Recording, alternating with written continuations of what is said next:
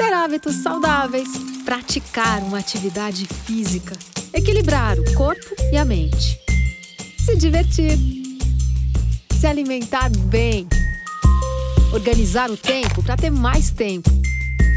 O cuidado com o outro começa pelo cuidado com você. Sesc Verão, cuidar faz bem. Olá, eu sou a Luciana Miranda, do Sesc Guarulhos, e vim convidá-los para o nosso primeiro podcast, o Papo de Basqueteiras.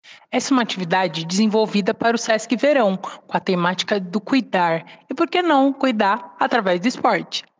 Para esse bate-papo super interessante, convidamos mais três profissionais de educação física do SESC São Paulo.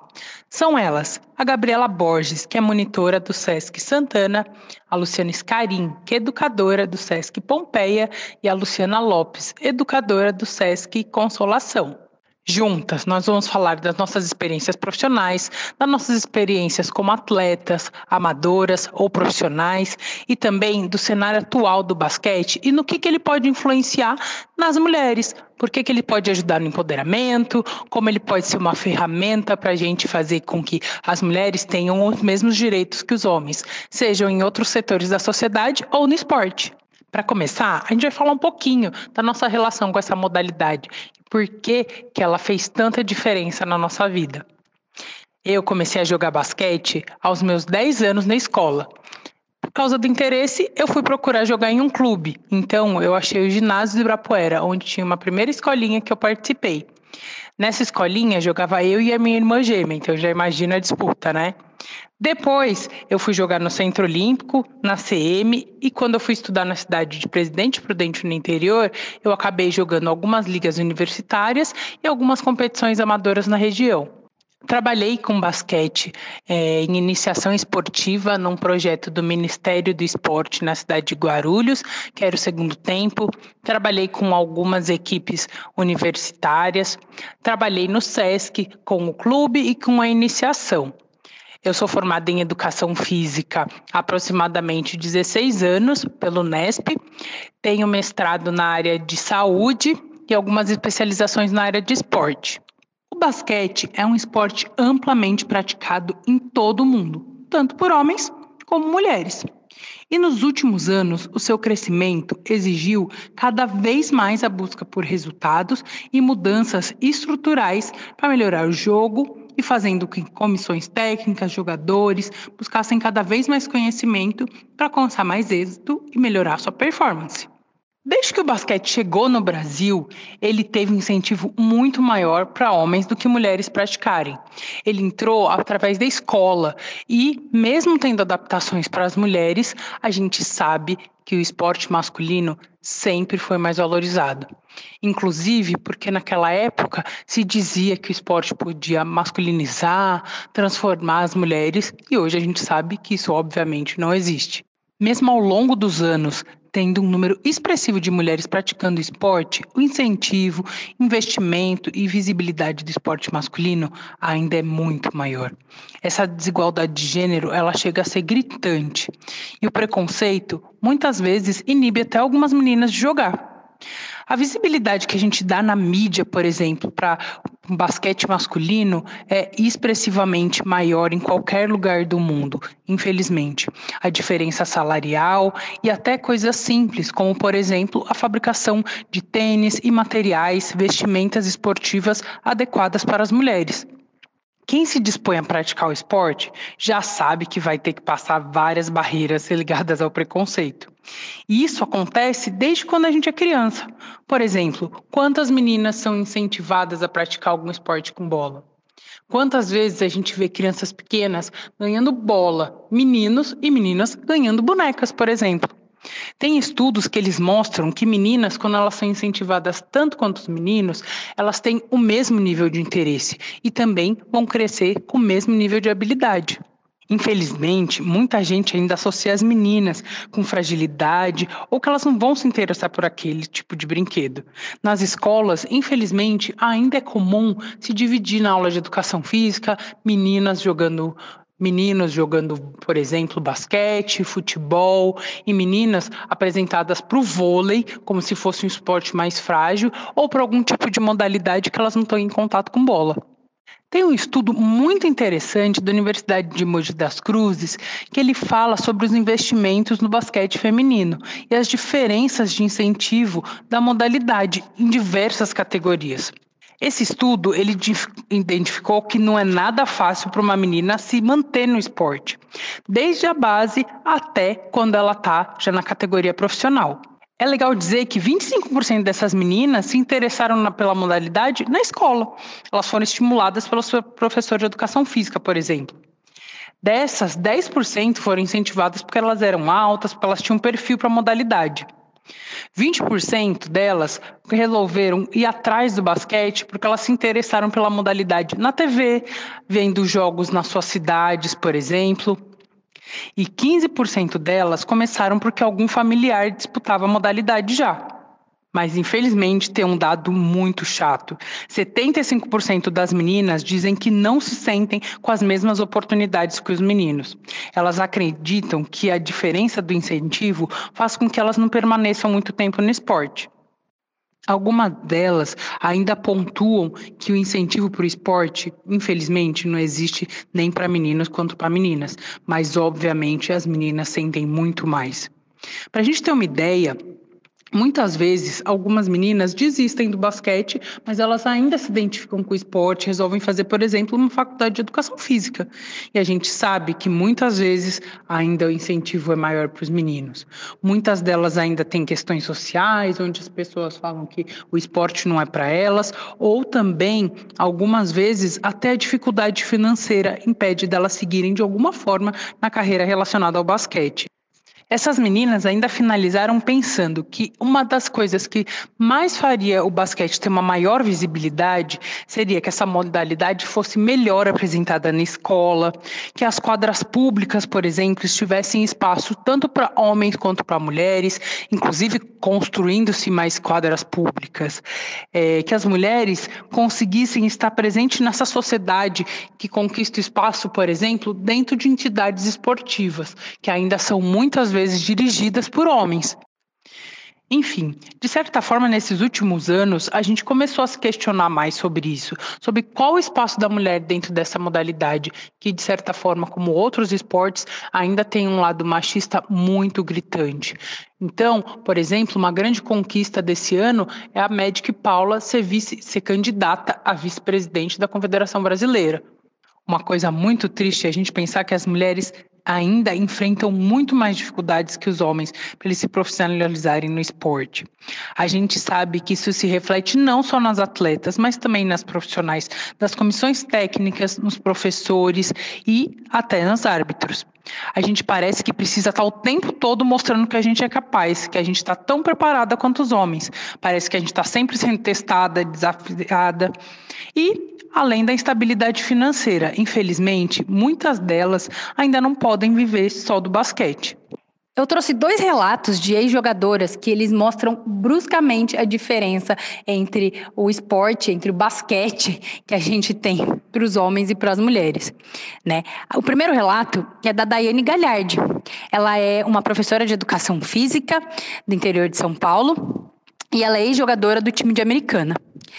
Ela me contou que quando ela começou no esporte, aos 10 anos, ela ouvia muito dos parentes e amigos falando: Nossa, mas por que você joga um esporte tão masculino? Você é tão bonita, devia fazer balé. Cuidado, hein? Isso vai te masculinizar. Mas, graças a Deus, ela sempre teve o apoio dos pais, então ela nem se importava tanto. Passava por situações que são constrangedoras e que infelizmente acontecem muito, por exemplo, como assédio em transporte público e até muitas vezes dentro do clube. Isso deixava ela bem chateada. Inclusive, é muito comum a gente escutar esse relato de outras mulheres. Mas ela me contou uma outra coisa que eu fiquei muito curiosa. Ela contou que quando ela estava na faculdade, ela começou a trabalhar com arbitragem, mas muitas vezes ela trabalhava só como mesária. E ela tinha a impressão que, como ela era namorada de um outro árbitro e também era jogador, que ela era chamada para as competições só por causa dele. Ela falou que sentiu uma sombra, que convocavam lá para os eventos e que ela sentiu um certo desprezo. Até que um dia ela teve uma oportunidade de fazer arbitragem de um jogo, porque ela teve que substituí-lo ele faltou, e aí ela começou a receber outras propostas e novas oportunidades de, de, de poder arbitrar os jogos, né? Ela disse que ela parou de arbitrar depois de uma situação muito constrangedora, que ela foi humilhada por um, um técnico que era muito conhecido e saiu da quadra chorando. Além de todo esse preconceito, ela disse que também, quando jogava, tentava jogar em quadras públicas, muitas vezes ela era desprezada, como todas nós passamos pelos homens, né? Nunca chegava a sua vez de jogar, por exemplo. Algumas vezes ela até se candidatou para ser técnica da, da universidade de forma gratuita e os homens recusavam, só pelo simples fato dela ser mulher. Então, é, essa realidade, muitas vezes os homens não têm ideia do que a gente passa. E o outro relato, que também é bem legal, é da Silvia de Cássia. Ela é uma ex-jogadora da seleção brasileira, ela jogou na seleção paulista, né, em várias categorias, inclusive jogou também na seleção Master do Brasil. Ela disse que não basta a gente ser só jogadora, a gente tem que ser multifuncional. Isso fica muito claro quando ela fala sobre a primeira filha dela. Então, ela engravidou no auge da carreira, e aí, com um mês que a filha tinha nascido, ela precisou voltar a treinar. Com dois, ela voltou a jogar. E aí ela tinha que levar a filha nos treinos, nas competições. E aconteceu que numa partida do Campeonato Paulista, ela estava é, no pedido de tempo que o técnico solicitou, ela escutou a filha chorar e levaram a filha para amamentar. Aí a arbitragem percebeu que a menina ainda não estava satisfeita, que ela ainda estava chorando muito, e eles deram um jeito de segurar mais uns cinco minutinhos para que ela pudesse terminar de amamentar a filha. Fizeram isso de forma muito discreta para que as pessoas não percebessem que tinham parado o jogo por causa disso, né, sem a torcida perceber, por exemplo. Então, ela terminou de amamentar, ficou muito agradecida e voltou para o jogo. Né. Essas histórias incríveis, né, acho que jamais um homem vai ter ideia de como é, como ela diz, essa multi-atividades que uma mulher tem. Né. Então, ser jogadora é só uma delas. A Silvia também é mãe de dois jogadores de basquete e hoje ela incentiva para que eles não tenham atitudes machistas também. Além disso tudo, ela ainda continua atuando no basquete como fisioterapeuta de algumas equipes e também como técnica de uma equipe master do paulistano. Ou seja, ela é uma das mulheres que ela pode falar muito de como com esse cenário, como foram essas mudanças e como foi difícil ela se manter, sendo mãe, tendo que ser jogadora e profissional de outra atividade, que é da fisioterapia. Bom, a gente sabe que o basquete ele tem as suas exigências de padrão como qualquer modalidade esportiva. Mas será que é certo a gente incentivar só meninas altas ou mais habilidosas ou fortes a praticar?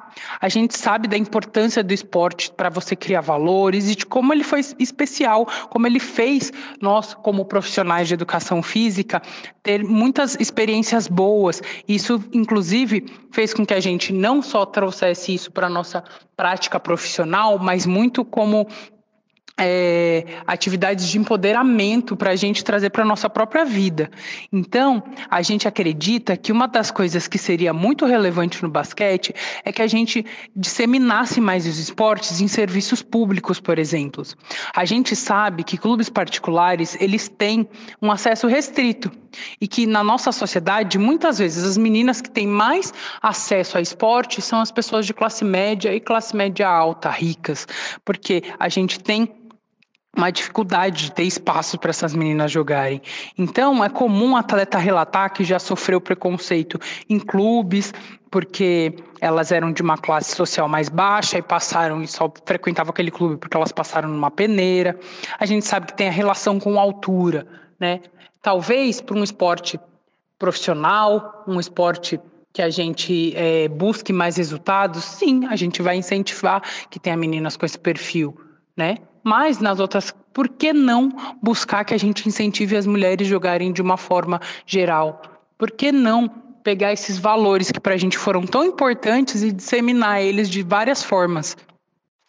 E por fim, é importante a gente lembrar que esse cenário só vai mudar quando homens também incentivarem que as mulheres se mantenham no esporte, inclusive que clubes, federações e até escolas lembrem que as mulheres têm tanta capacidade quanto os homens para se manter no esporte. Para dar continuidade nesse nosso bate-papo, a gente vai chamar a Gabi. A Gabriela Borges é graduada em Educação Física pela Uni Santana e graduada em Comunicação Social pela FASP. Ela é pós-graduada em Fisiologia e em Jornalismo Esportivo. É monitora do SESC Santana, mas já foi educadora do SESC Pompeia por quatro anos. Atuou na iniciação, na, no clube e no esporte para idoso. Também trabalhou na organização de eventos relacionados ao basquete. Ela coordenou também o projeto Escola de Esportes da Universidade Zumbi dos Palmares e trabalha na organização de eventos da Associação Nacional de Basquete. Ela foi atleta federada e disputou jogos regionais, abertos, brasileiros e paulistas, além de diversos jogos universitários. Também é interessante que a Gabi já atuou nas Olimpíadas, Paralimpíadas, no Rio de Janeiro. Ô Lu, valeu! Bom, Quero agradecer pelo convite do Sesc Guarulhos e da minha amiga Luciana, né, basqueteira como eu. E ouvindo o meu currículo dá até para pensar quanta coisa, né? Que legal. Então a gente realmente trabalha para fomentar essa modalidade que a gente ama. Bom, a Lu contou minha história, né, em, em, aspectos pontuais, e eu vou contar a história por trás da história, falar um pouquinho da minha experiência e também falar um pouquinho do cenário do basquete atual e do cenário histórico. Bom, o meu primeiro contato com a modalidade, com o esporte, na verdade, foi com meu pai. Então, ele era amante do futebol, então eu sempre tive um cenário bastante amigável para praticar esporte, né, assim, na minha casa. Desde criança eu tive essa oportunidade de praticar diversas modalidades. Eu já joguei futsal, já joguei voleibol, joguei polo aquático, pratiquei judô, tipo, uma coisa bem assim desconectada com a outra, mas todas as modalidades esportivas, algumas delas inclusive no SESC. Então eu tive essa possibilidade dessa pluralidade de práticas. Mas só em 2001, quando eu já estava no ensino médio, que eu tive contato com o basquetebol e com o treinamento. Então, através de um professor de educação física, né, no colégio, chamado William. O William ainda é técnico do Palmeiras, né, na modalidade de basquetebol, na categoria de base. E o colégio foi para mim um local de prática. Então eu lembro um pouquinho do que a Lu falou e atrás de que as meninas e os meninos elas entram em contato com a modalidade na escola. Foi esse o meu caso, né? Então eu entrei em contato com a modalidade através de jogos escolares e de outros torneios. O colégio que eu estudava, ele fica ali perto do Sesc Pompeia, que a propósito foi uma unidade do Sesc que eu frequentei desde a minha infância e eu saía da escola, dos treinamentos de basquete, eu ia para o Sesc, para o Sesc Pompeia bater uma bola. Então eu chegava no Sesc e lá tinha uma recreação. E para os basqueteiros aí de plantão, sabem que uma recreação de basquete a gente conhece como racha, né? Então tinha esse racha que acontecia toda terça-feira e tinham pessoas de idades variadas, mas o que, que eu notei? O que, que não era variado nesse grupo? O gênero. Então ele era um racha de basquete com homens de todas as idades mas não tinha menina. Então eu cheguei, eu era uma adolescente, menina, recém-iniciada na modalidade, e eu comecei a jogar no meio dos caras. É, eu não tenho uma reclamação para fazer, porque eu fui muito bem recebida e não tive problemas para me integrar com aquele grupo.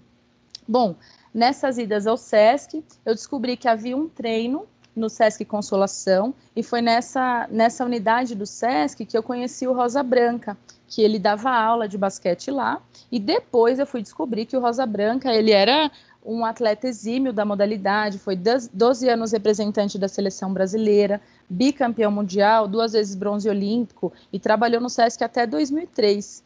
Então, o Rosa Branca se tornou uma referência para mim na modalidade e foi uma peça-chave para minha formação ele também ele me levou para o alto rendimento e como a Lu falou, né, foi onde eu atuei como atleta federada de basquete, joguei torneios regionais, estaduais e nacionais. É, depois de, de algum tempo eu também participei de torneios universitários, eu fiz duas graduações com o Bolsa Atleta, então eu colhi muitos frutos através do, do basquete, né? Eu trabalhei na comissão técnica do Centro Olímpico, é, participei de eventos esportivos de grande porte, como a Lu falou, as Olimpíadas, as Paralimpíadas, e atualmente eu trabalho e pesquiso basquete. Trabalho e pesquiso basquete 3x3. Então eu tive na minha família, na, no ambiente que eu vivi, as pessoas que eu conheci, eu tive essas possibilidades de prática. Então, é importante essas possibilidades para a gente ter essas, essas variações aí de, de ambientes e de experiências. Bom, agora vou falar um pouquinho da situação do basquete. Bom, a, o basquete feminino ele teve uma geração de ouro na década de 90. Então, a primeira participação do basquete feminino nos Jogos Olímpicos foi em Barcelona, em 92. Já em 96, o Brasil conseguiu a primeira medalha, foi nas Olimpíadas de Atlanta. E em 2000, o, o Brasil conseguiu a medalha de bronze nas Olimpíadas de Sydney. Aí, a partir de 2000, como a gente já sabe, houve um pouco da, dessa queda do rendimento da, da seleção de basquete feminino. Então, o apoio era difícil na época, continua sendo difícil hoje. A diferença é que na época de 2000 e um pouquinho antes, a gente via ginásios lotados para acompanhar aquela rivalidade entre Paulo e Hortência, e não só elas, tem várias jogadoras expressivas dessa época. Mas o ponto é, após essa conquista de 2000, o Brasil permaneceu alguns anos sem título expressivo, até que em 2019 o Brasil ganhou, foi campeão do Pan-Americano que aconteceu em Lima. Bom, não dá para a gente avaliar todo o cenário do basquete feminino só através dos resultados. São muitos anos de, como a Lu falou, né, uma gestão com uma confederação que tem outras prioridades. Então, somado à ausência de resultados, você tem uma geração de basquete feminino que foi esquecida, uma geração que tem pouquíssimas referências. Então, se eu parar e perguntar para uma pessoa hoje, que de repente não acompanha o basquete feminino para ela me falar o nome de uma jogadora de basquete, você provavelmente vai ouvir Paula, Hortência, Janete, Alessandra. Alessandra para as pessoas que mais entendem de basquete, mas Paula Hortência foi, foram jogadoras que foram amplamente é, ovacionadas pela mídia. Então as pessoas elas não têm referências atuais. Não é exatamente uma coisa ruim, porque foi sim uma geração vitoriosa, mas a gente já tem referência atual. Bom, o que falta para a gente, pensando nessa estrutura, é uma gestão mais direcionada, uma gestão mais estratégica, porque atletas a gente tem. Curiosamente, uma parte das atletas que são brasileiras não jogam no Brasil dezenas de atletas que são daqui, quando tem a chance, elas saem do Brasil para jogar. Então a gente tem dezenas de atletas jogando no, nos Estados Unidos, jogando na Europa, a gente tem atleta que joga na WNBA.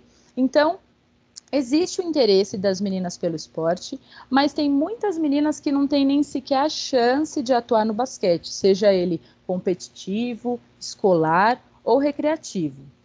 Bom, anualmente a CBB, que é a Confederação Brasileira de Basquete, ela divulga um relatório, um relatório de gestão. Em 2019, ela mostrou que no Campeonato Brasileiro de Interclubes, que acontece anualmente, é um campeonato nacional e que trata da base do basquete, por exemplo, na categoria sub-16, tiveram sete equipes femininas. E quando você vai comparar com a mesma categoria no masculino, são 28 equipes. Então já dá para ver uma diferença enorme do incentivo e também do interesse dos atletas na modalidade. À medida que as meninas vão ficando mais velhas, por exemplo, você pega o mesmo torneio, no mesmo ano, uma equipe sub-21, a gente teve cinco equipes inscritas. Então, à medida que as meninas vão ficando mais velhas, a adesão esportiva diminui o incentivo também, né? Porque as meninas vão ficando mais velhas, precisam trabalhar e tem outras funções que a sociedade espera.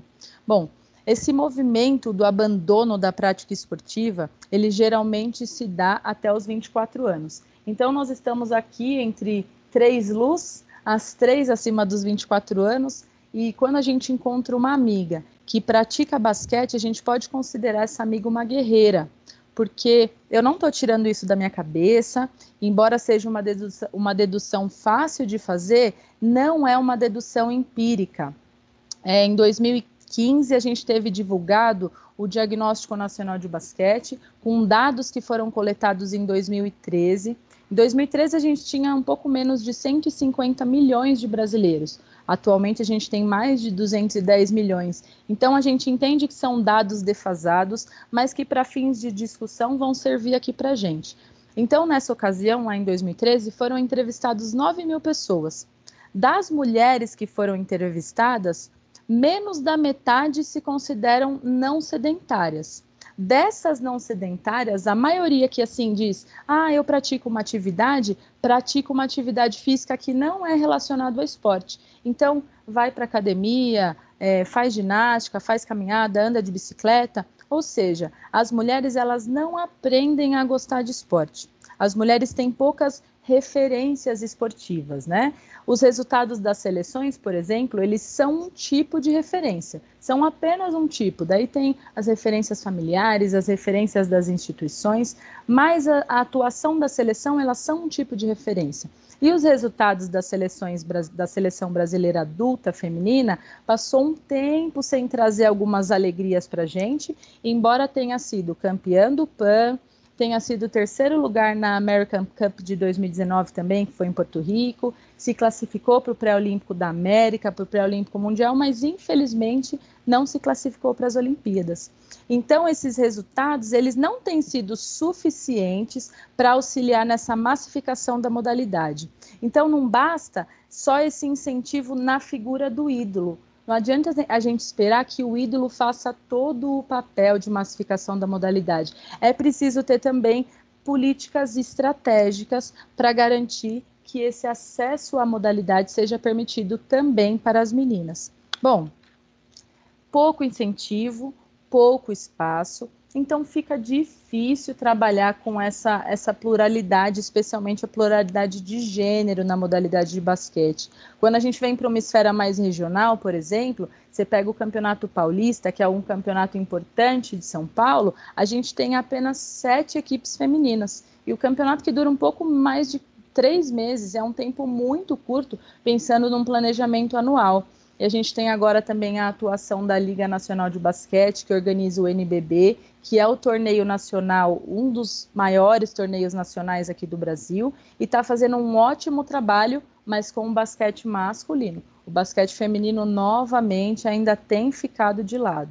Bom, o que eu vejo é essa falta de trabalho estratégico. Algumas instituições, elas, elas tentam contribuir com a modalidade, como clubes, ONGs, algumas ligas independentes que, que desenvolvem alguns torneios, até mesmo o SESC. E nessa perspectiva de fomentar a modalidade, aparece o basquete 3x3, que é o naipe do basquete que eu estudo agora. Antes, esse basquete era conhecido como streetball ou né, basquete de rua.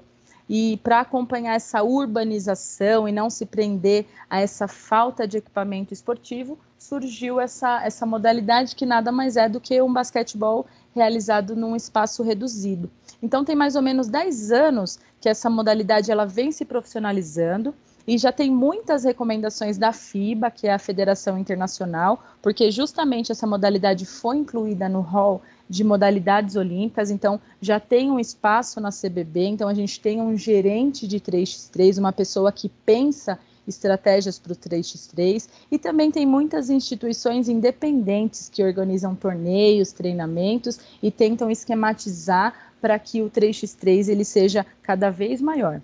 E uma vantagem do 3x3 é que todo evento ele ele carrega muitas mulheres. Então, tem mulheres de várias faixas etárias que participam dos eventos de 3x3. Então, eu vejo que o 3x3 é um respiro para a modalidade.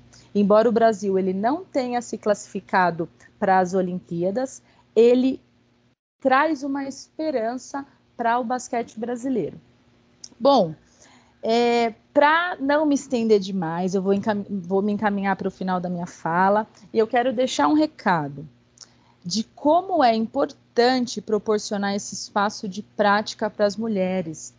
Existem questões sociais que afastam, né, como a Lu falou, afastam as mulheres do esporte. O esporte ensina e forma mulheres independentes. É preciso é, que políticas públicas sejam pensadas especificamente para promover o basquete feminino, para promover o esporte feminino. É preciso também que haja um olhar estratégico dos gestores, tanto das instituições públicas, das instituições privadas, como também das instituições do terceiro setor. É preciso também que haja um olhar mais atento e com bastante sensibilidade dos educadores, dos professores de educação física, daquelas pessoas que fazem a mulher iniciar na modalidade. E também, e talvez o mais importante, é preciso que haja o apoio incondicional da família e que a família ela forneça um ambiente amigável para que a mulher ela pratique a atividade esportiva sem represálias. Bom, isso, todas essas questões que a gente falou são importantes para favorecer tanto o ingresso da mulher no esporte como a permanência nela do esporte, né, dela no esporte, que é o que a gente vê aqui entre essas colegas que estão aqui nesse bate-papo hoje. Bom, essa é minha fala, Lu. Novamente agradeço o convite e muito obrigada. Obrigada, Gabi. É, vou até complementar com uma fala, né, interessantíssima fala da Gabi, que está ainda envolvidíssima no cenário do basquete, né? Duas coisas me deixaram muito feliz, né, dessas últimas pesquisas que eu venho fazendo. É, como a Gabi falou, né, no departamento de 3x3 que a gente tem na CBB, eles criaram um programa recentemente que tem o intuito de incentivar mulheres a praticar o 3x3, né?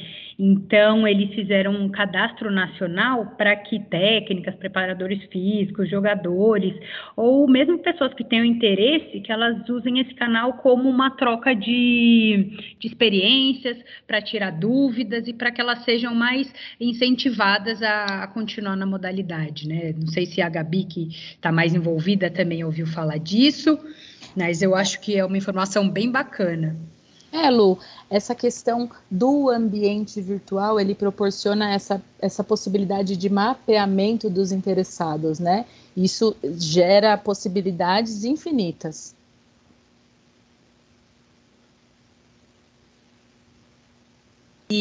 Até complementando uma, a fala da Gabi, é, recentemente eu li um estudo que ele falava exatamente disso, sobre o interesse de mulheres em práticas de atividade física, né? É um estudo bem recente, que se eu não me engano é da Sociedade Brasileira de Atividade Física e Saúde, que ele falava um, um dado que a Gabi pontuou sobre o interesse das mulheres pelo esporte, né? Que é, elas têm um interesse menor, muitas vezes pela falta de estímulo, mas que esse interesse, infelizmente, acaba sendo menor em meninas de classe baixas né? Porque elas têm menos acesso a, equipamentos, a lugares que elas possam praticar um esporte, né? Como basquete. E aí mostrava que existe uma diferença brutal entre classes sociais, né? Que a mulher já pratica menos esporte e quando ela praticava, normalmente é alguém que teve recurso, que teve uma estrutura para poder estar tá na modalidade, né? Então eu acho que, como a Gabi diz, a criação de políticas que envolvam não só o setor público, mas talvez privado, para que a gente incentive as meninas de uma forma geral a praticar o esporte, né? A buscarem é, as modalidades como basquete, independente de serem meninas. É, que tenham altura, que tenham predisposição para o esporte. Isso, obviamente, acho que a escola faz toda a diferença. É, eu gosto também, Lu, de pensar no ambiente escolar como a, a melhor forma de iniciação esportiva. Porque, como você falou, e a gente pode verificar, por exemplo, na história da fundação da Federação Paulista de Basquete, a, a maior parte dos incentivadores da, da federação eram de clubes. Né? A, os incentivadores eram de clubes. Então, a diretoria era formada por, por, a, por broad dos clubes. Então, você vê que os clubes são Sírio, Pinheiros, é, Palmeiras, então você vê que realmente essa fala de a, a sua condição social ser totalmente é, importante nessa análise de quando é que você começa a praticar atividade esportiva é super importante e coerente nesse momento. Obrigada pela sua fala, Gabi.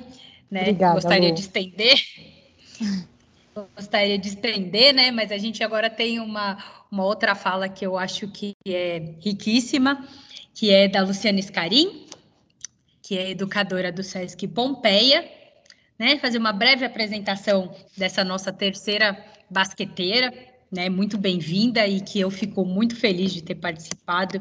É uma pessoa que eu também tenho uma grande admiração. A Luiz Carim, ela é graduada em Educação Física pelo Unicamp e ela começou a praticar o basquete com sete anos. Ela representou algumas cidades do interior paulista, jogou jogos regionais abertos e, posteriormente, como todas nós, também jogou campeonatos universitários, né? Ela atua no SESC em torno de faz quatro anos mais ou menos que a Lu entrou no SESC junto comigo, praticamente, e ela também atuou como educação, com educação física escolar. No SESC, ela já trabalhou com o clube, com as turmas de iniciação e desenvolvendo algumas atividades, né, organizando alguns eventos nas unidades que ela passou, incluindo 3x3. Uma outra coisa muito legal é que ela é a cofundadora do coletivo feminino chamado Donos da Quadra, Donas da Quadra, que é na cidade de Mogi Guaçu. E aí ela atrai meninas de Mogi da região. Eu quero tentar ter uma oportunidade para poder bater uma bolinha lá com elas. Mas enquanto eu não tenho, a gente vai falar aqui um pouquinho com a Lu sobre o empoderamento feminino através do basquete e através do esporte de forma mais generalizada. Você, Lu. Oi, Lu. Oi, pessoal. É, primeiramente, eu queria agradecer muito o convite, Lu, para estar tá aqui junto com essas meninas incríveis e super inspiradoras. Então, é uma honra poder participar com vocês aqui hoje do nosso Papo de Basqueteiras. Então, eu vim, fui convidada para falar sobre esse tema que eu sou apaixonada, né, que é o empoderamento feminino através do esporte. E antes de começar a minha fala, eu quero ler rapidinho uma citação de um guia elaborado por uma marca de esportes. E esse guia, ele, o título dele é Como fazer meninas jogarem e, e continuarem jogando, que tem muito a ver com o que a Gabi falou também. Né? Então, ele diz assim: pesquisas mostram que meninas amam jogar e jogam duro. Ainda assim, elas começam mais tarde e param mais cedo que os meninos no esporte, geralmente por causa das expectativas de suas famílias e comunidades ou por experiências negativas. Este é um grande problema, pois as meninas precisam dos benefícios que o esporte oferece. Então já é um fato que todos nós observamos que as meninas além de começarem depois, precisam parar antes que os meninos, por todos esses motivos que a Gabi já mencionou. Então, é, desde o começo, eu sempre vejo o, esporte com essa função social dele, né? E hoje, nesse momento, eu vou falar mais especificamente sobre as questões de gênero, né? Que tem tudo a ver com a estrutura que a nossa sociedade está elaborada. É uma estrutura totalmente patriarcal, né? Onde ah, os homens, eles são vistos como centro das famílias e as mulheres estão ali cuidando do lar, cuidando dos filhos. Então, desde cedo as meninas já têm esse peso, elas já nascem com um fardo em cima delas, né? Com muitas expectativas, muitos papéis sociais que todo mundo espera que elas cumpram.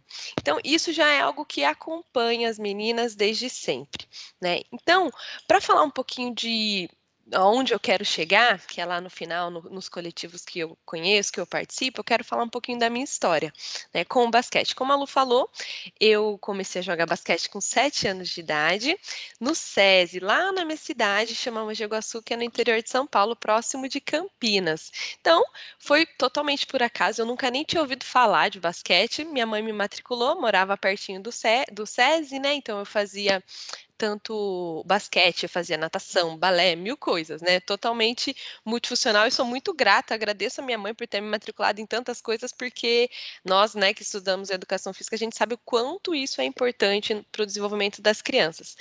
Só que eu tinha um amor por esse basquete, eu apaixonei desde o começo e não consegui parar, né? Desde então, eu não parei mais de jogar, desde os sete anos de idade. E aí, e foi por causa dele, obviamente, que eu cheguei na faculdade de educação física.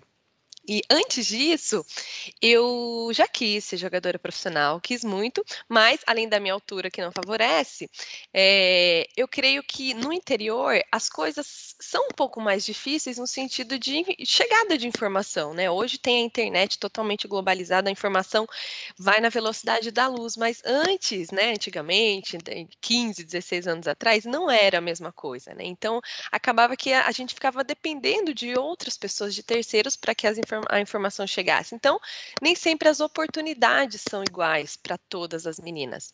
E, e, aí eu comecei jogando na minha cidade, jogava, joguei na, joguei na cidade vizinha, cheguei no ensino médio parei de jogar, porque não conseguimos ir adiante. Eu queria muito ser jogadora, mas não consegui chegar num time que disputasse, não consegui ser federada, um time que disputasse um, um campeonato paulista, enfim, não, não teve essa oportunidade. A gente acabou ficando restrita em campeonatos regionais. Então, é, no ensino médio já chegou aquela dúvida, né? E agora? Eu vou continuar jogando ou eu vou estudar? Ah, eu vou estudar. Então, como muitos colegas de profissão, né, não conseguimos ser atletas profissionais, vamos ser professores de educação física. E tentando atuar na área, mesmo no, que seja nos, no, nos bastidores, né? Então, estagiei com basquete na faculdade, cheguei na faculdade, já me dediquei para participar dos times, enfim, estudar o basquete.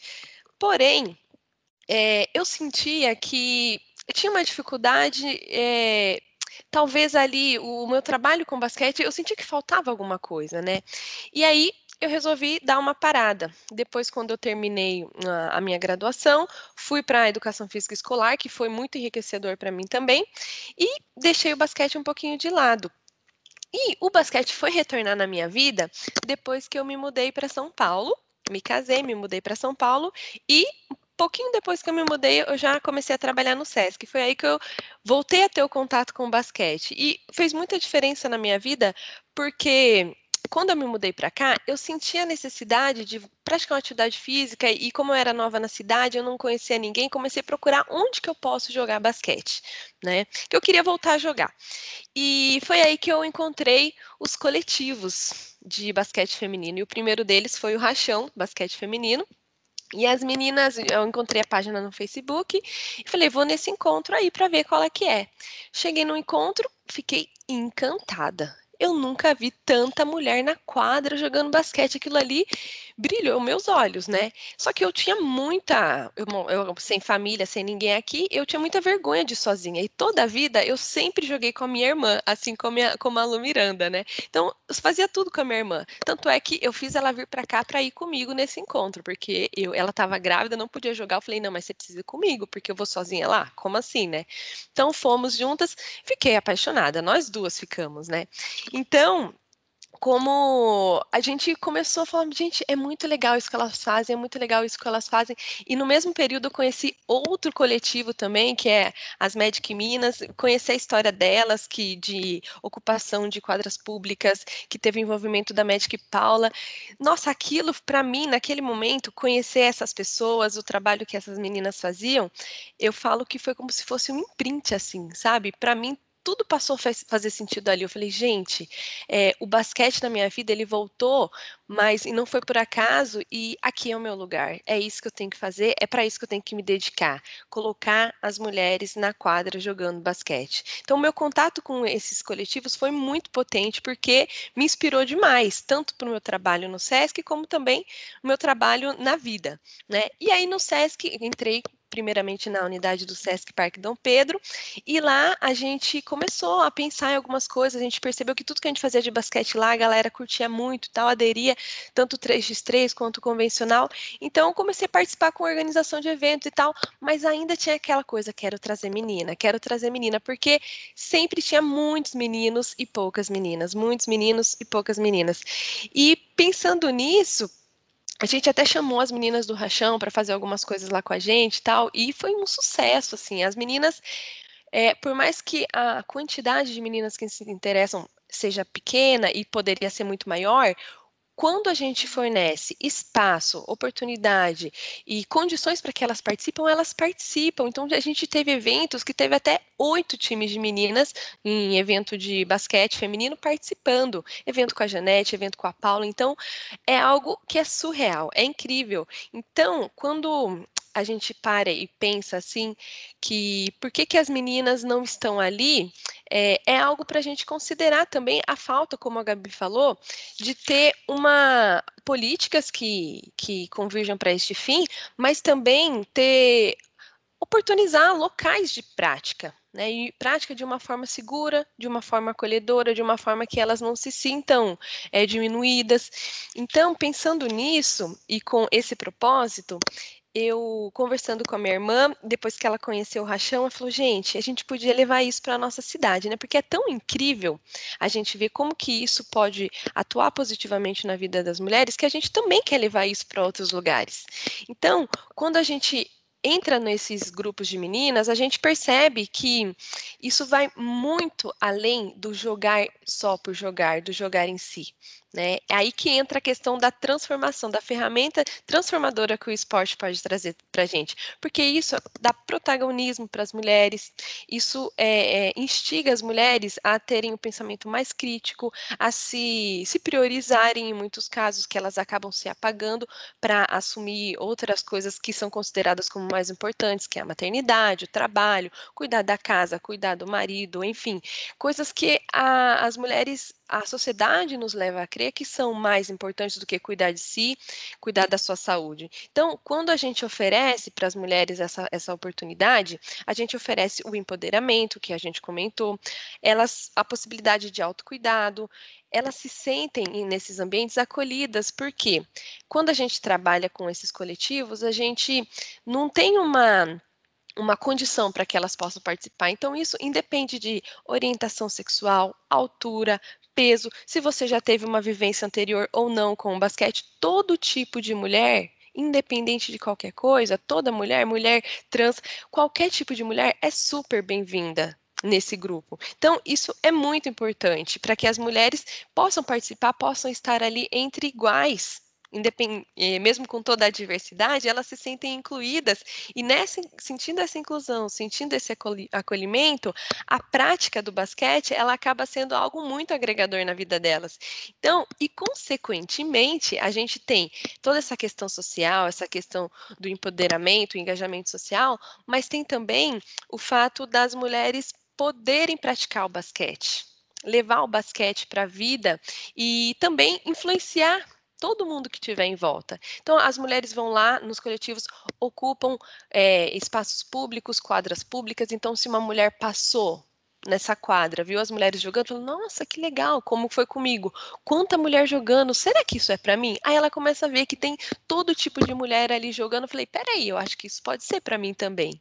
Então, ela passa a, a, entender que aquilo também pode ser algo é, existente na vida dela e de to todas as mulheres que estão ali em volta, todas as mulheres que a cercam. Então, acaba influenciando positivamente também na vida dessas mulheres. E pensando no tema do nosso Sesc Verão, né, é, é uma forma de autocuidado também. Ela passa a olhar para si e cuidar mais de si, pensar na sua qualidade de vida, no seu bem-estar, porque como as meninas já comentaram, as, as, poucas mulheres que praticam exercício físico, é, a maioria é ginástica, é academia. E aquelas tem aquelas que não praticam porque não gostam dessa prática e também não sabe do que gostam, ou então gosta de esporte e não tem a possibilidade, não tem um lugar que ela possa praticar. Então é muito importante ter para essas mulheres onde fazer, como fazer, um lugar que seja acolhedor para que elas possam praticar também essas atividades. E pensando nisso, eu e minha irmã quisemos levar também lá para nossa cidade o, todas essas possibilidades, esse mar de possibilidades para essas mulheres. Então, eu, já para caminhar, caminhar no encerramento da minha fala, falando do, da fundação do, do, nosso coletivo lá em Mogi que é o Donas da Quadra, a gente percebia que tinha, a gente tinha, conhecia muitas meninas que jogavam ao longo da vida, jogaram com a gente, e todo ano tinha uma competição lá da municipal que quase nunca tinha times femininos, porque não tinha pessoas interessadas que existissem times femininos lá nessa competição. Então, em, por dois, três anos eu tomei a frente, falei, não, vamos juntar essas meninas, vamos fazer times. Então, a gente conseguiu até fazer três, quatro times para poder participar dessa competição, mas como era uma vez por ano, era algo muito isolado. Então, o que, que a gente queria? Falou, não, vamos tentar fazer uma coisa para manter essas meninas juntas o ano todo. Foi aí que a gente pensou em criar o coletivo Donas da Quadra, reunir essas meninas para que a gente possa estar tá na quadra, estar tá jogando basquete, é, ter um momento de lazer, ter um momento agradável ali, de conversa, para espairecer, mas para cuidar também da, da saúde das meninas, porque ao longo da nossa, a minha infância inteirinha, foi. As meninas jogavam basquete, mas os professores, isso acontece muito também, eles instigavam muito a rivalidade entre as meninas. Então não tinha aquela questão de estar tá junto, é um bem maior, é o basquete feminino como um todo. Não, a gente tinha que se odiar, uma quebrar a perna da outra. Então isso é muito ruim, é muito negativo para o esporte como um todo, né? Principalmente no caso das meninas. Então o que a gente queria era proporcionar para as meninas um ambiente mais acolhedor, para que elas pudessem jogar, as que já jogavam, e as que um dia quiseram jogar e não tiveram oportunidade, pudessem ver ali uma oportunidade de prática, de aprender, de estar junto, né? E, e crescer cada vez mais a prática do basquete entre mulheres na, na nossa cidade, e também, meu, a ideia é que isso vá para o Brasil inteiro e que todo mundo tenha essa possibilidade. E pensando nisso, agora de verdade, finalizando, é, eu e mais duas colegas aqui do Sesc Pompeia, a gente vai desenvolver agora, nesse ano, trazendo essa ideia para dentro do SESC, o projeto Por que não Amiga, para a gente falar da inclusão das mulheres no esporte. Né? Nós vamos falar de vários esportes, é, inicialmente aqueles que a gente vê um predomínio muito forte dos homens, mas o basquete é um deles. Né? Nós queremos trazer as mulheres para dentro da quadra e assim como quando a Gabi era adolescente, ela veio aqui para o Racha e não tinha menina, nós queremos abrir também aqui agora no Sesc Pompeia um espaço para que a gente possa trazer as mulheres para a quadra, mas não simplesmente abrir um espaço para que elas possam vir para a quadra, né? Mas dar condições, dar ferramentas, pensar num horário legal, pensar um horário que tenha um transporte para que elas possam se transportar com segurança, então um horário que seja tranquilo, um horário que seja seguro e por que não ter também paralelamente um horário com recreação para as crianças, para que se elas não têm onde deixar os filhos, para que elas possam vir e deixar os os filhos na recreação. Então, pensando de uma forma muito prática e uma logística que envolve todas as responsabilidades das mulheres, para que a gente possa fornecer para elas um ambiente agradável, que elas consigam praticar realmente de fato e de forma totalmente autônoma essa modalidade que a gente tanto ama. Então, esse ano nós vamos desenvolver o projeto, está todo mundo super convidado para acompanhar o Porquê Não Amiga, com bate-papos, com ações práticas. Por enquanto, né, é, nesse cenário que a gente existe, é as ações são mais virtuais, só que estamos aí tentando trazer também o empoderamento feminino para dentro do SESC. E é isso, Lu, falei demais, né? Obrigada, Luiz Carim. É, sua fala foi riquíssima, né? Eu acho que muitas das situações que você pontuou, todas nós passamos, né? É, esse projeto do SESC, eu acho que ele só vem mostrar uma coisa que eu sempre falo que o SESC como instituição, ele, a gente pode abordar esse tipo de de coisa, da gente poder incentivar que outras mulheres tenham oportunidade de vivenciar esporte. acho que ele dá também bastante oportunidade para a gente, como educadora, como profissional de educação física, também poder atuar nessa modalidade que a gente gosta tanto, né? Muito legal a sua fala, né? E até se alguém depois tiver algum complemento. Agora a gente vai chamar a nossa terceira Luciana, né? Que é a Luciana Lopes, que é educadora do SESC Consolação. A Lu, ela é mestre em Educação Física pela Universidade São Judas Tadeu. Ela estudou esporte, escolar, ética e moral em adolescentes. Ela vivenciou o basquete desde a época da escola, praticou durante 15 anos, já deu aula em colégios particulares, aulas extracurriculares e ela atua no SESC desde 2012, e em especial com um projeto que eu admiro muito, que é o Estrelas no Esporte, que ela trabalha com basquete lá há seis anos, né? É, além disso, ela também atuou nos clubes e nas outras turmas. Então, a gente vai para a fala da Lu, que vai falar um pouquinho desse projeto muito rico que a gente tem na instituição. Olá, boa tarde a todos e a todas.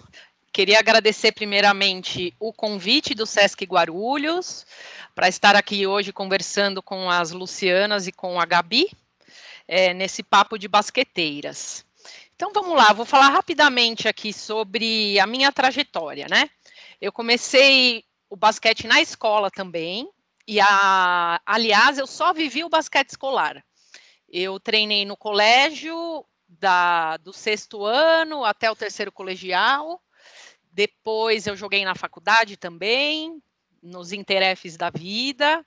E assim, gente, a vivência que eu tive na escola foi uma uma coisa sem explicação, muito parecido com o que os nossos jovens e adultos também iniciantes no esporte, que nunca vivenciaram nada, aí chegam no SESC, né, depois de adultos, ah, quero jogar, aprender basquete. E a gente tem esses cursos, a gente é, incentiva muito as pessoas a aprenderem a, a modalidades novas e tal.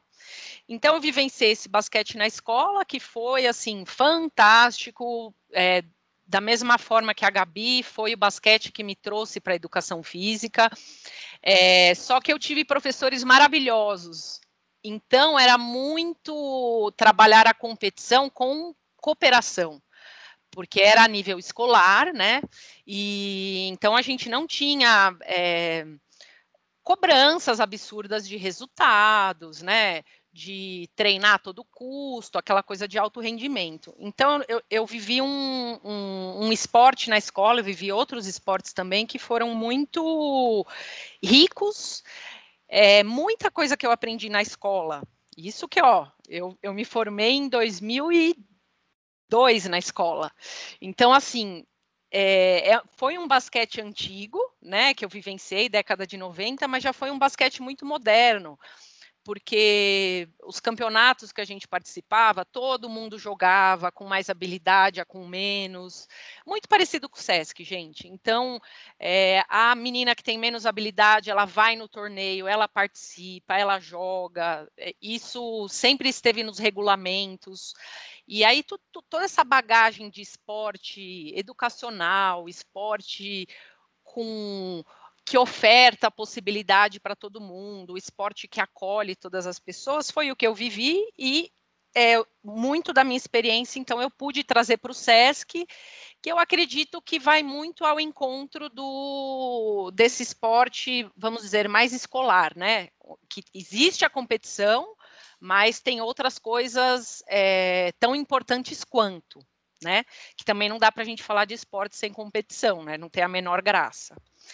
Enfim, aí é, atuei. Meu sonho era trabalhar em escola, não consegui, é, trabalhei só um pouquinho e fui conhecendo o SESC. É, eu moro em São Caetano, o SESC de São Caetano não tem esporte.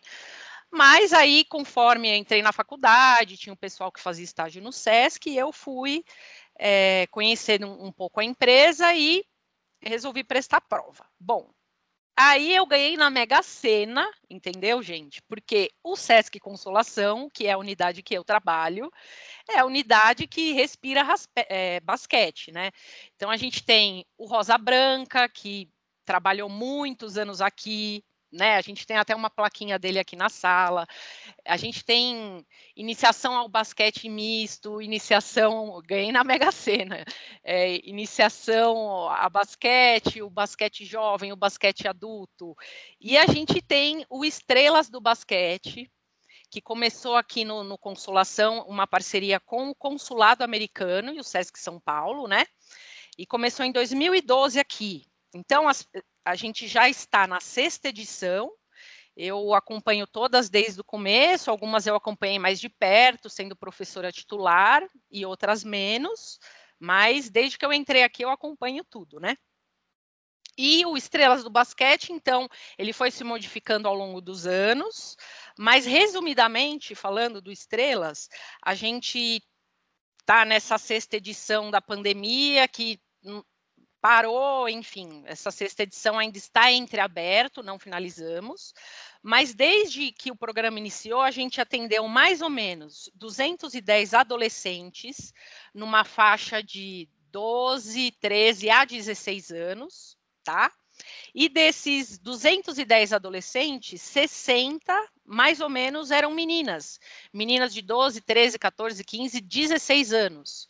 E assim, ter acompanhado essas 60 meninas, algumas mais de perto e outro menos, outras menos, né?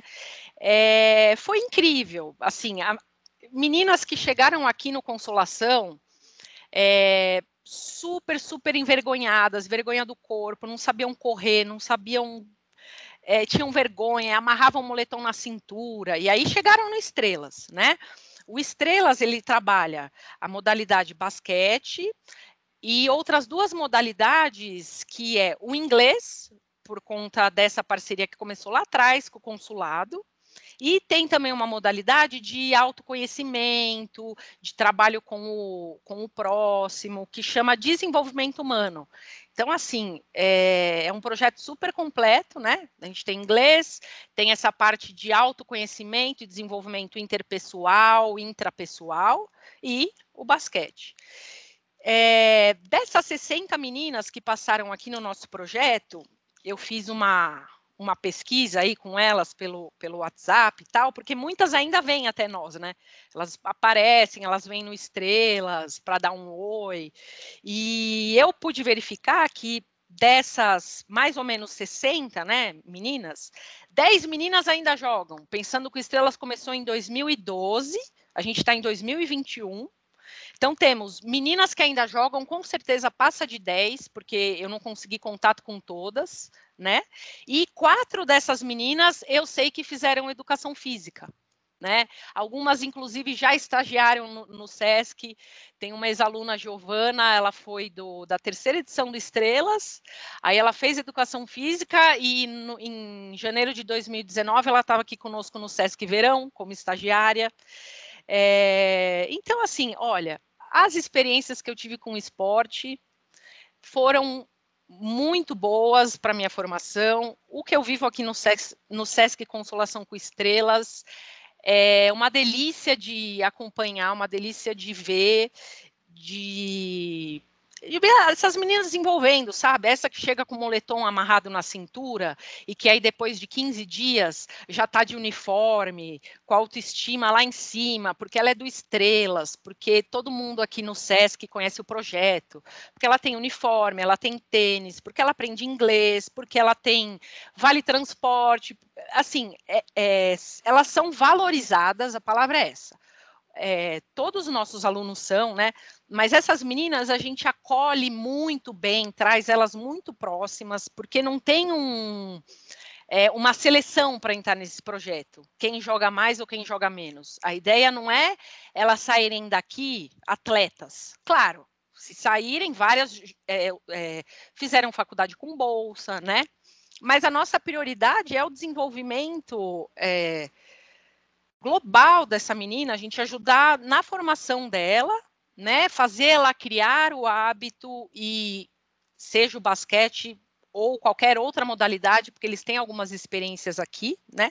Eles vivenciam outras coisas e aproximar, aproximar essas meninas do esporte, da atividade física, e como é um programa diferenciado, elas receberem, os alunos em geral, né, uniforme e ter atividade extra, e eles recebem lanche, eles recebem vale alimentação, tem um monte de passeio, tem uma viagem para um acampamento. É, que a gente chama de English Camping, então a ideia é eles praticarem inglês.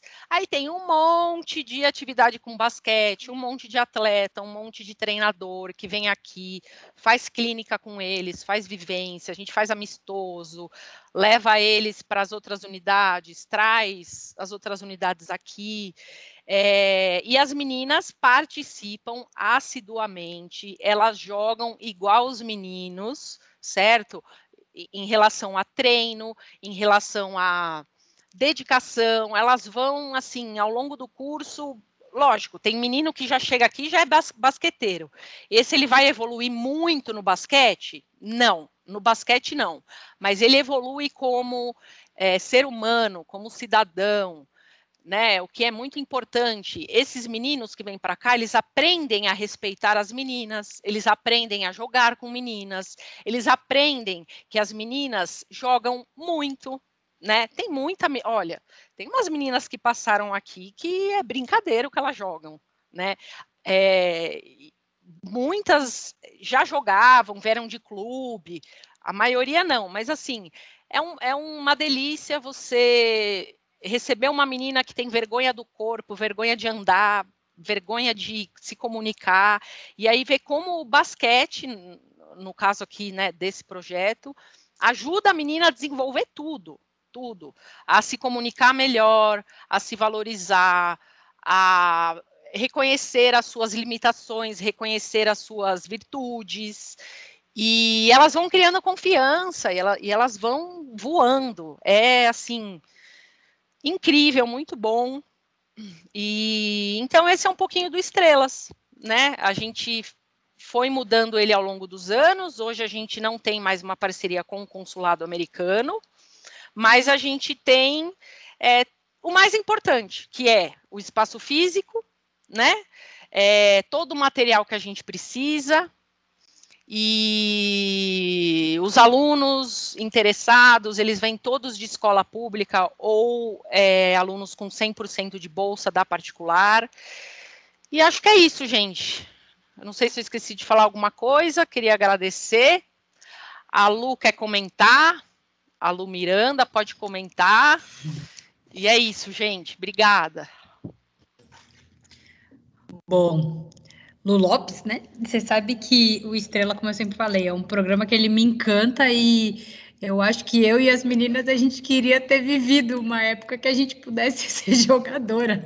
Do, a gente está aqui do Estrelas, né? estamos aqui ouvindo as histórias, altas, altas ideias passando pela mente, Lu. Muito Ai, gente. É, eu aprendi tanto com esse projeto e ao longo dos anos a gente construindo e melhorando e tendo ideias. Ah, é incrível, gente. É muito bom. Muito mesmo. E... Acho que a gente vai querer criar um. Desculpa, Lu, a gente vai querer Nossa, criar um estrela master, né? Para a gente criar, a gente criar uma, um né, empoderamento né, feminino. e aí, Adoro quando surgem ideias, adoro, adoro Nossa, ideias. Certeza que vai rolar um próximo assunto sobre isso, né? É... Super apoio. É, a gente vai. Ó, já vamos dar liga aí. Alô, Sesc São Paulo, queremos o Estrela Master. é... É, eu achei muito legal uma coisa que você falou sobre o desenvolvimento humano das meninas, né? Dessa relação de que os meninos é, eles começam a perceber que as meninas têm tanta condição quanto eles de jogar, né? E principalmente atingir uma faixa etária que normalmente as meninas fogem de esporte, né? Entre 12 e 13 anos, que elas estão começando também a, a, ter um desenvolvimento corporal, que muitas é, têm que, como você falou, desse negócio de esconder o corpo, né? E que de repente elas se veem lá como basqueteiras, né? Num tempo muito curto, e isso elas levam para a vida, né? Eu acho que assim como elas, a gente também, né? Independente se a gente aprendeu na escola, se a gente foi para clubes, né? A gente é, isso fez muito parte da nossa formação como, como pessoas, né? Como mulheres. Eu até achava muito legal que quando eu era criança, minha mãe deixava eu praticar também, eu fiz outros esportes, né? E ela falava que ela me colocava para fazer esporte, eu e a minha irmã, né? Para que a gente fosse mulheres mais fortes e que a gente tivesse responsabilidades. E eu acho que isso repercutiu muito na nossa vida, né? Aqui no SESC, uma vez eu conversando com a médica Paula na nossa inauguração aqui, eu conversei com ela, lembrei que quando eu jogava no Centro Olímpico, ela trabalhava na diretoria de lá, e ela me falou uma frase que ela falou: que bom que o basquete fez vocês virarem gente, né? É, nesse sentido mesmo, né? De que a gente traz valores que são tão significativos na, na vida da gente, e até valores com empoderamento mesmo, né? Se a gente falar como mulheres é, que trabalhamos com a modalidade, mas que também levamos isso para outras esferas da, da nossa vida. É, e aí, para finalizar, né, agradecer super também a Lu, né, é, falar que eu tenho, é uma honra poder trabalhar com pessoas como vocês, né, saber que eu tenho esse hall também de, de amigas dentro da instituição que a gente trabalha, e até vou abrir para ver se vocês querem ter uma última fala, é, se vocês têm um recadinho para a gente incentivar outras meninas, mulheres a, a, participarem dessa modalidade que a gente ama tanto. Eu já agradeci, mas agradeço novamente. É, agradeço o convite de Guarulhos, o seu, e das pessoas envolvidas aí para fazer esse podcast sair, né? Que a gente sempre tenta trabalhar em conjunto entre as unidades e quando acontece é muito legal. E, tipo, que a gente consiga favorecer esses espaços de conversa e, e de prática para mulheres, porque embora a gente fale, não, porque a mulher vai no meio dos homens tal, algumas vão mesmo, mas outras não vão. Então, precisa ter um olhar carinhoso para as práticas para as mulheres. Precisa ser diferente, precisa ser estratégico, precisa ser pensado e precisa ter espaço. Então, toda vez que a gente tem uma conversa desse tipo, eu fico muito feliz e também fico muito feliz de ser lembrada e de fazer parte de uma, de uma iniciativa como essa. Muito obrigada. Eu também queria agradecer muito o convite, pessoal do Sesc Guarulhos, muito obrigada mesmo, pessoal que está nos auxiliando aqui no, no, na gravação do podcast.